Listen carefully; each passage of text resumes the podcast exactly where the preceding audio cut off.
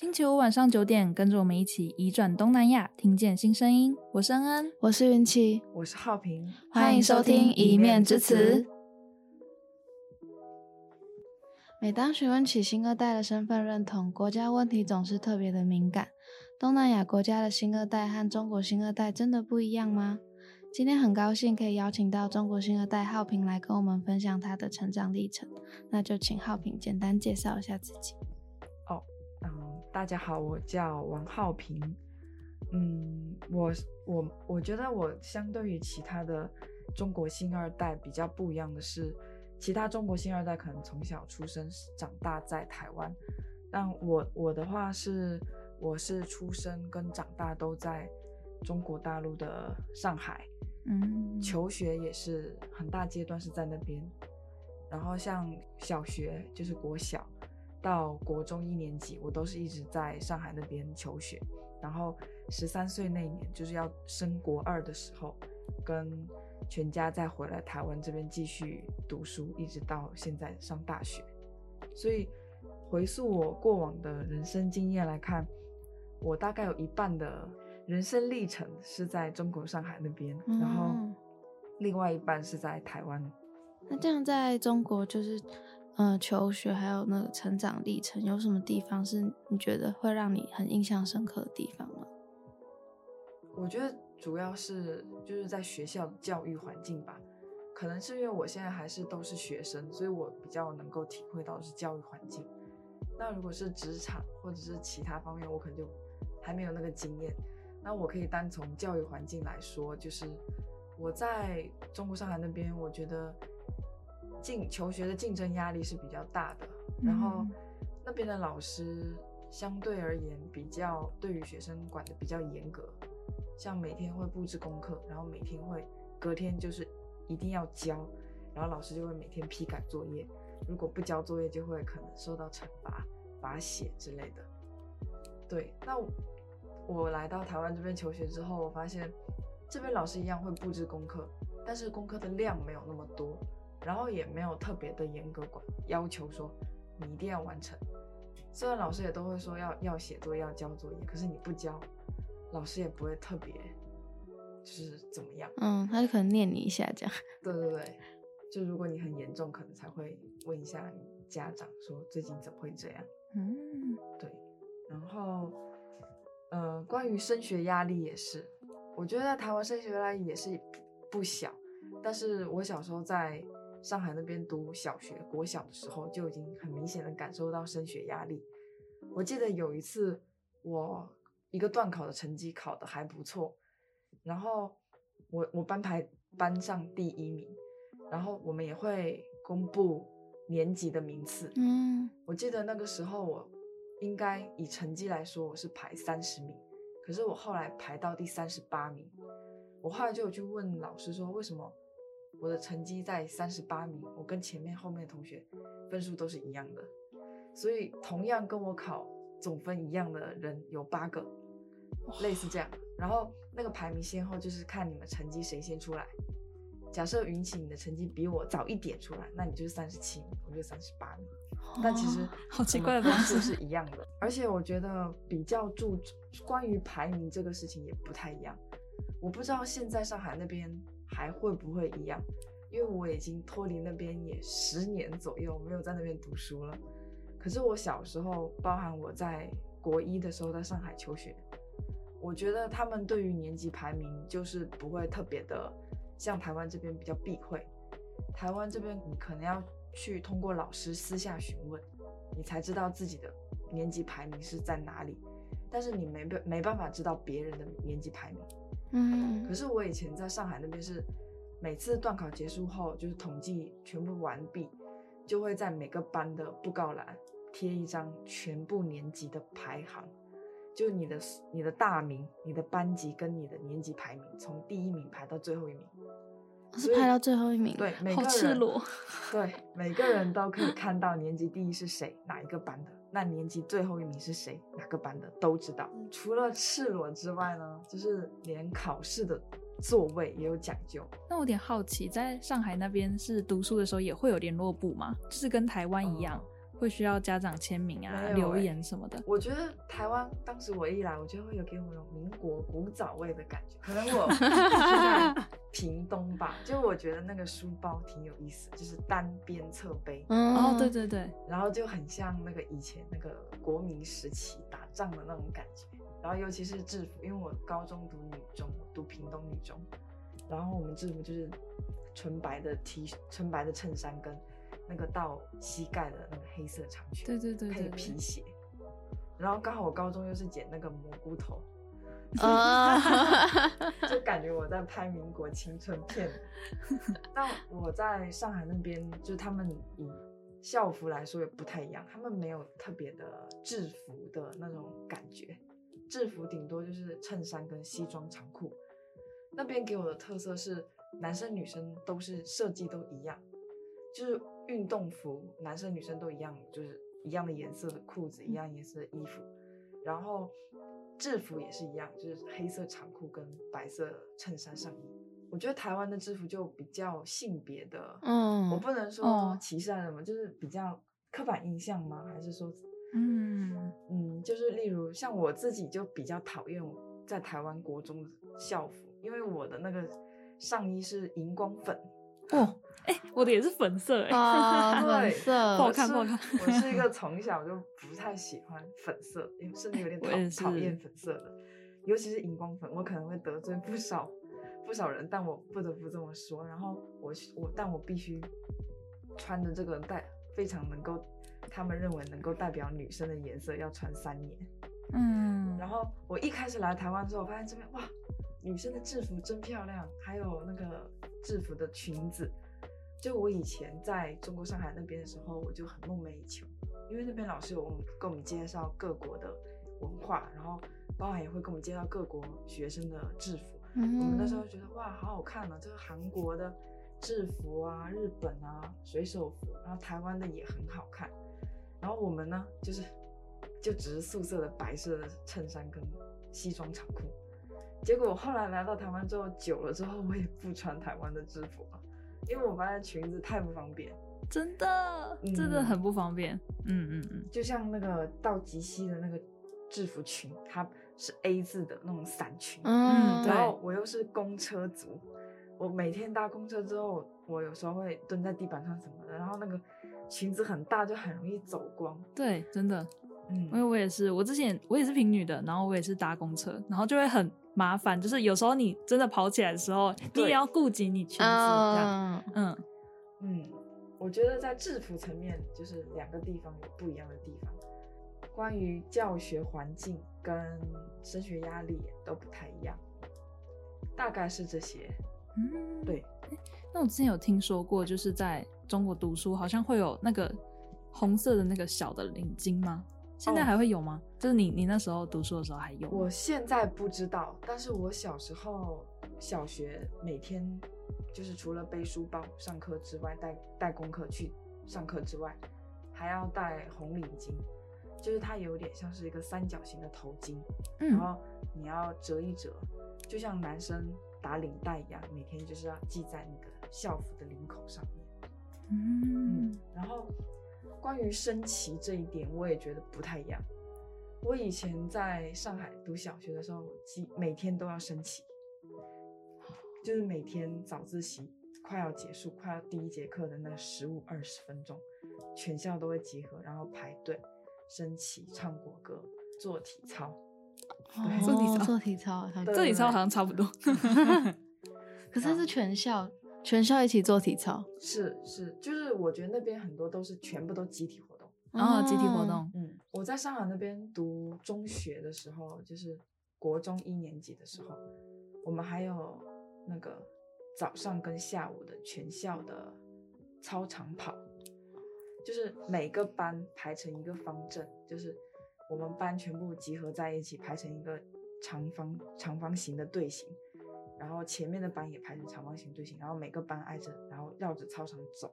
那个场面很壮观，因为是全校的人挤在操场跑，然后每个班形成一个整齐的长方形区块跑，然后那边也会评分，就是评说哪个班排列的最整齐、最安静，然后跑步的状态最认真。就我觉得以前在上海求学的时候，什么都在比，哦，嗯，同学的出席率、作业缴交的完成率、跑步认真的率，那边还有会做眼保健操。哦，这是我觉得跟，这是我们是课间做，嗯嗯嗯嗯。呃，那我因为我小小学不在台湾那边，我就不知道这边有没有做。可是我觉得那边很注重，嗯、可能到甚至到国高中都会要求做，哦、而且就是上午做一次，下午做一次，就是会全校广播那个音乐，就是然后就大家一起做，然后也会安排人去巡，有没有人偷偷不做，做的不认真也要扣分，真的就是什么都在比。然后像是班级的一个营造，可能元旦节啊、圣诞节、嗯、教室布置嘛，对，这种也会评分，就是真的真的，我现在才意识到。嗯，那我不知道台湾这边，因为我我觉得我比较不没有办法做到很中立的是，我不是同时体验两边同时期的学校环境。对对对对。不过我是可以根据我过往的经验来做比较，这样。哦，那这样就是在中国，就是你觉得这很就是都在比较这个氛围，就是会不会让你当时感觉到压力很大？然后会不会你觉得你来到台湾之后，你反而会有一种稍微解脱一点的感觉呢？嗯，其实我有点，我我自己不能觉得说解脱，因为。虽然我当时在上海课业压力也比较大一点，相较于台湾，因为我觉得有时候是不得不完成，嗯，但是像在台湾，我有时候懒惰一点，不完成作业拖个两三天，甚至不交也还好，只要你不要太长不交就好。嗯嗯嗯。但是在上海的话，就是一定清一色每天固定都要缴交作业，而且那边老师会分组，就是你们那一组的同学由。一个组长负责收作业，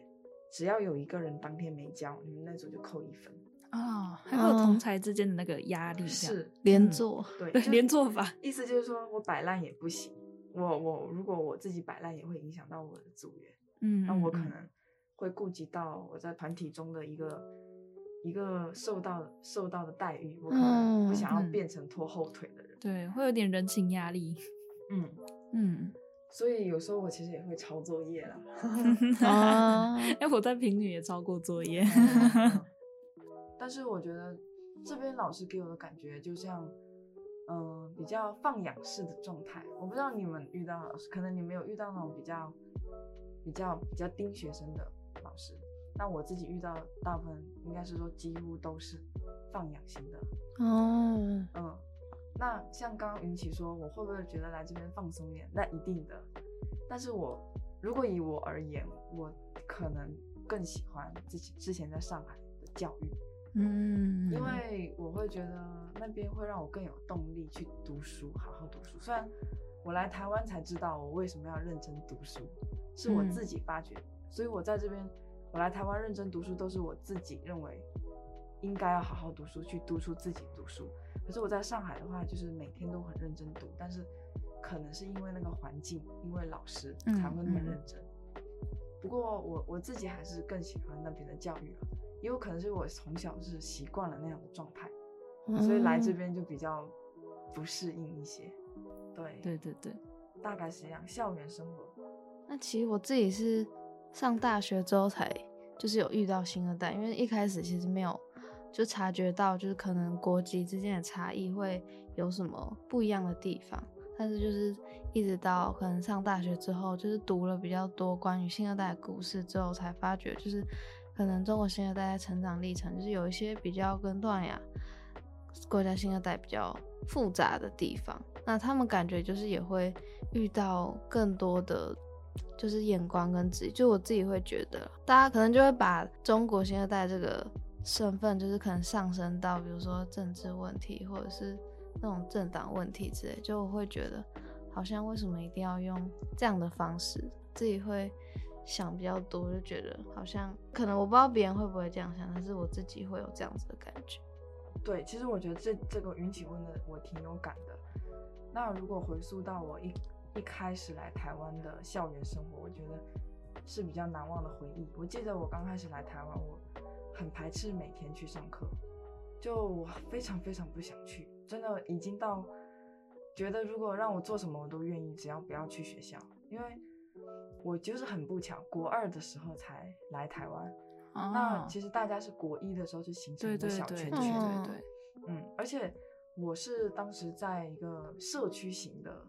国中，嗯，就大家其实国小可能就是好朋友同学，然后又读同一个国中，哦、所以我其实又更难融入大家。如果我这样的身份，又加上我来的时期时间又很妙，就很难融入大家。但是因为我跟我我我是。我觉得可能大部分女儿都跟妈妈比较聊得来，但我当时跟我妈就很聊不来，她很不理解我的苦楚，她就觉得你看我来台湾那么久，我都不会像你这么排斥，为什么你这么排斥，这么不想去？你看我还不是一样每天去上班？因为我妈妈她没办法体会到我的感受，所以她会以她的角度觉得我就是不经不经摧残，嗯哦嗯。嗯嗯嗯嗯，而且我那时候比较不想要去学校的原因，是因为我又有又觉得我尤其跟大家不太一样，因为我的口音当时就很不一样。嗯，就有些同学他跟我讲话，他不会正常他原来习惯，他会突然卷舌，类似这样，嗯，他会觉得好像要配合你的口音，或是那个角色跟你讲话。当时其实不太舒服，我知道他可能不是故意的，嗯，但是我觉得人好像不太喜欢自己被异样的对待，对对，对，哪怕他不是以歧视的角度来看，嗯，但是我觉得我希望跟大家一样，嗯，因为我想要融入大家，嗯，跟大家都变成一样的朋友，嗯，而不是想要拿变成一个很特别的存在，嗯。嗯。然后就当时就挺不喜欢，然后加上，嗯、呃，后来渐渐跟大家混熟之后，就有一些人稀稀疏疏跑来问我一些问题，我当时其实也觉得有点不太舒服啊，嗯，可能我是比较像广义的那种认为玻璃心吧，但是因为我经常看新闻，那时候我国中的时候很常看到。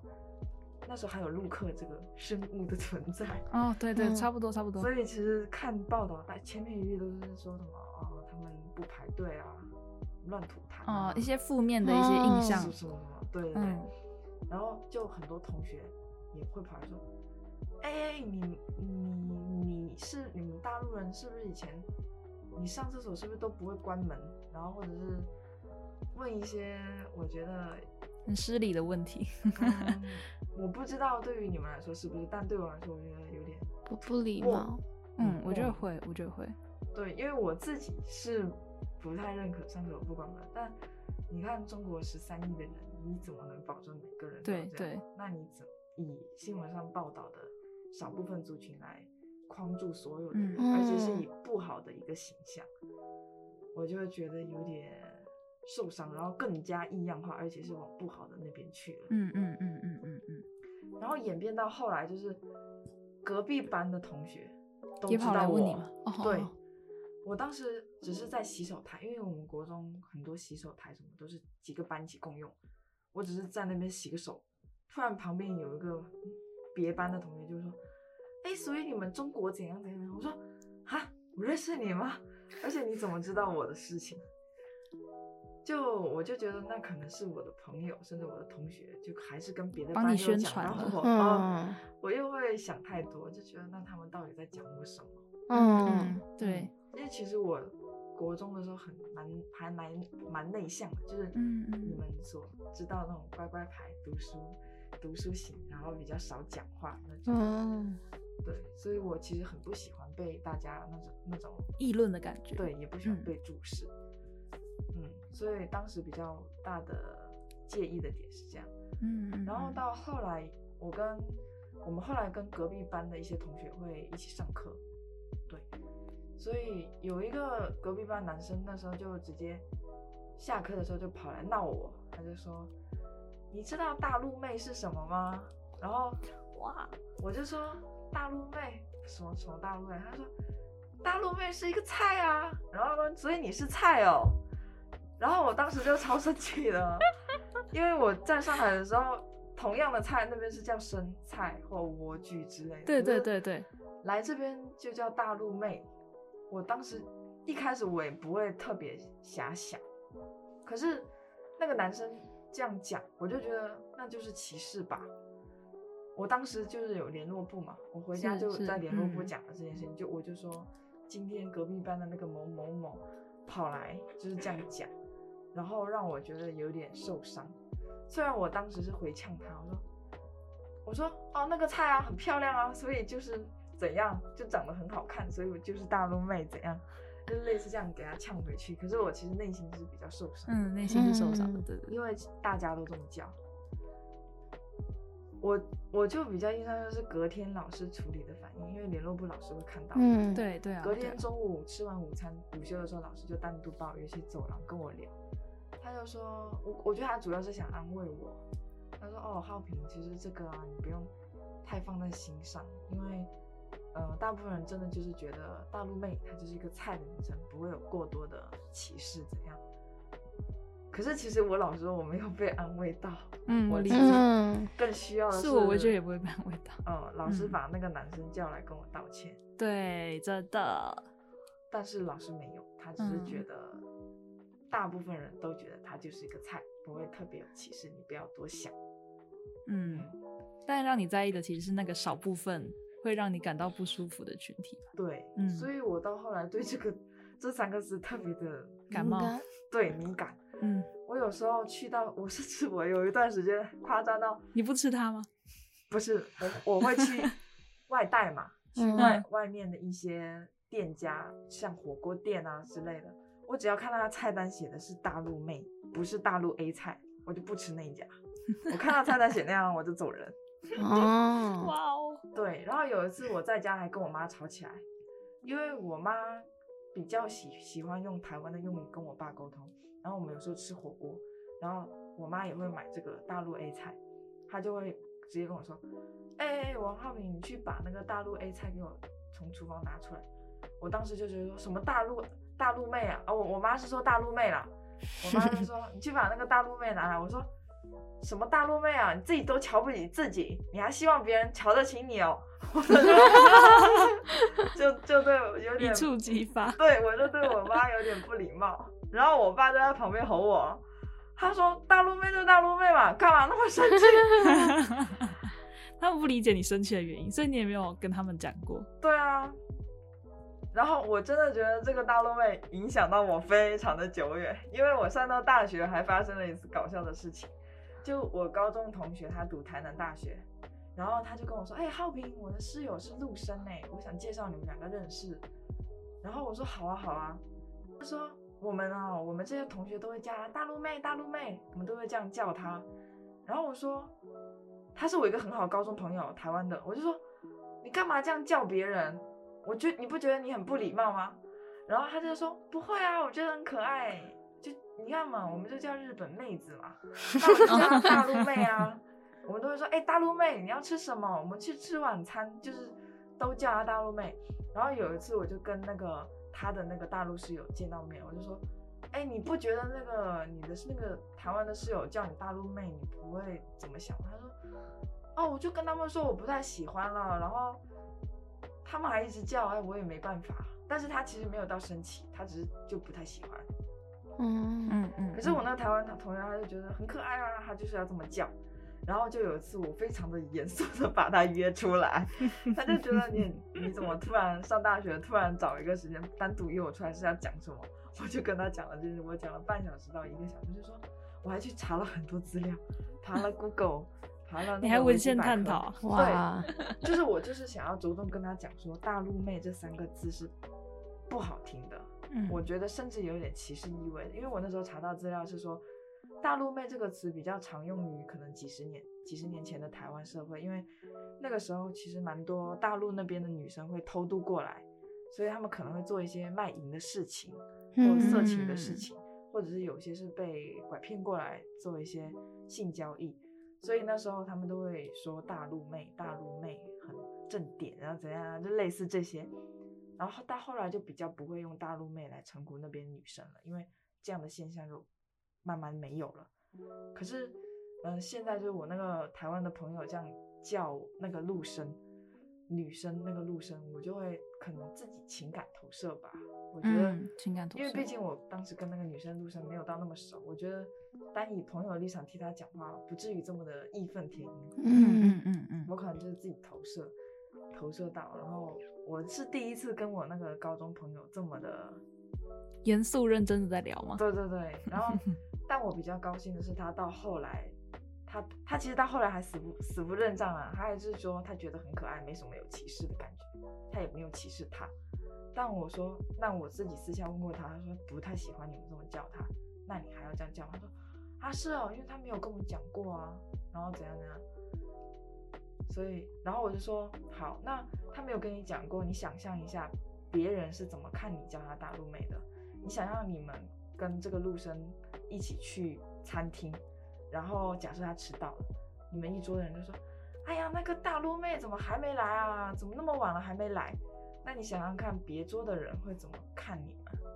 嗯，你们觉得你们没有歧视的人意思？那假设我是一个别人的立场，坐在你们隔壁桌，会说这群学生怎么用这种比较歧视化的词语？可能也是我自己对于这个特别敏感，嗯，我就给他冠上了歧视的标签。